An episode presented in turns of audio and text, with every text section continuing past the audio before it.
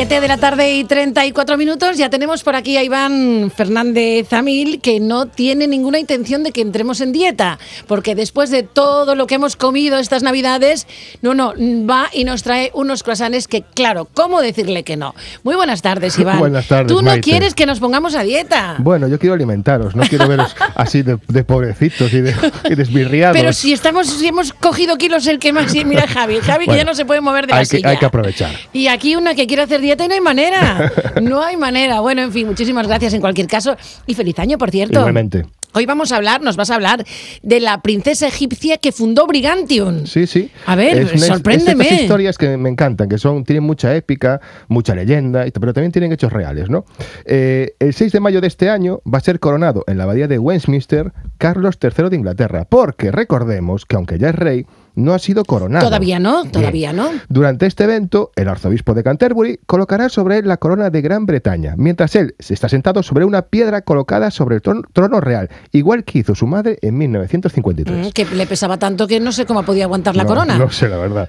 Eh, esta piedra, esta misteriosa piedra, fue robada a Escocia por el rey Eduardo I en el siglo XIII y es conocida como la piedra del destino o piedra Scone y ha sido utilizada durante siglos para coronar a faraones y a los reyes de Irlanda, Escocia e Inglaterra.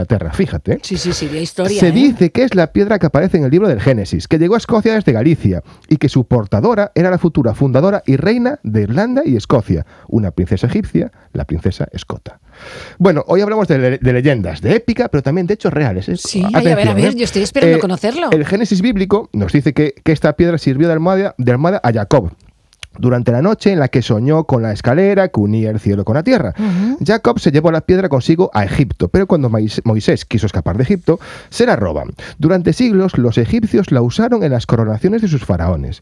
Tiempo después, bueno, pues llegó a Egipto un joven rey griego, que había sido expulsado de sus tierras, no sabemos por qué, pero lo expulsaron, que se enamora de Escota, la princesa, que era hija nada más y nada menos que del faraón Akenatón y Nefertiti. Anda. Cuidado. ¿eh? Sí, sí, cuidado. Estamos Eh, hablando de mm, sí, personaje importante. Los dos enamorados huyeron de Egipto y se llevan la piedra. Recorren el norte de África, cruzan el estrecho y atraviesan la península ibérica hasta unas tierras que hoy en día son conocidas como Galicia.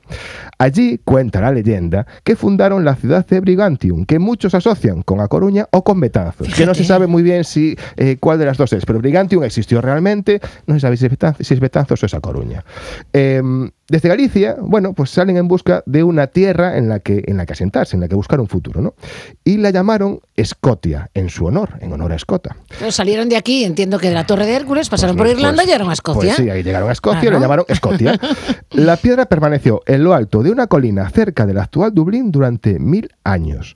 Todos los reyes de Escocia debían recibir su visto bueno, ya que se decía, esto es muy curioso, que emitía un gruñido para dar su aprobación al nuevo rey. No voy a imitar el gruñido, cada uno que lo haga en su casa. Cada uno que lo piense, como considere, ¿no? En el año 846, Kenneth MacAlpin unificó Escocia y movió la piedra al monasterio de Scone, de donde cogió también eh, su nombre. ¿no?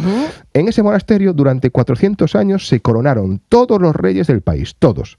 En el año 1296, Eduardo I unifica Escocia e Inglaterra y se hace con la piedra que la lleva y se la lleva a la abadía de Westminster, donde se coloca bajo la silla de San Eduardo, que es el trono donde se coronan todos los reyes de Inglaterra. Entiendo que ahí sigue, ¿no? Y ahí- no, no, no, espera, Ah, no, espera. no, no, uy, y donde se coronará en ese, en ese trono, est- en mayo de este año, Carlos III. Sí. Se cree que el poder de la piedra es tan grande que incluso los nazis intentaron hacerse con ella, entre otras reliquias mágicas de la antigüedad, como el Arca de Alianza, el Ángel del Destino, el Santo Grial, etcétera, ¿no? Pero claro, los escoceses no estaban de acuerdo con que se llevara su piedra. Tú dirás. Por eso, en la Navidad de 1950, ya tardaron bastante, cuatro estudiantes la robaron, la partieron en dos y se la llevaron, se llevaron uno de los trozos a Escocia, aunque la recuperaron poco después, ¿no? La devolución, porque claro, es, es de ellos, ¿no? La devolución definitiva de la piedra del destino a Escocia fue hace nada, en el año 1996, con la condición, le pusieron una condición, te la devolvemos, pero tienes que prestarla para las ceremonias de los reyes ingleses. Anda, vale, por eso entiendo que, claro, por eso no está ahí. Exacto. 700 años después de haber sido robada, la piedra se entregaba a sus legítimos dueños en el castillo de Edimburgo, donde reposa junto al resto de las joyas de la corona escocesa. Eh, hicieron un bueno una, una, una especie de, de- de movimiento de, de- bueno de, eh, cómo explicarlo De, trasladarla, dices, efectivamente, el- el- el traslado efectivamente que fue espectacular. En mayo los ingleses se la tienen que llevar prestada para coronar a Carlos. Y luego la devuelven. Y luego la devuelven. A su bueno, sitio. aunque todo esto pueda parecer una leyenda, normalmente las leyendas parten de hechos veraces. Claro. Algo tendrá esta piedra para que durante miles de años todos los reyes cercanos a ella hayan querido usarla para su coronación. Un último dato. Hay estudios genéticos que afirman que los gallegos compartimos ADN con nuestros vecinos británicos. Y hay incluso quien dice, con pruebas, que los celtas que colonizaron Gran Bretaña procedían de Galicia. Ay, amigo, pues Atención, algo, ¿eh? algo puede haber de eso. Algo habrá. Nos tenemos que ir, Iván. Muchas gracias. Gracias hasta la semana. Señoras, señores, hasta mañana.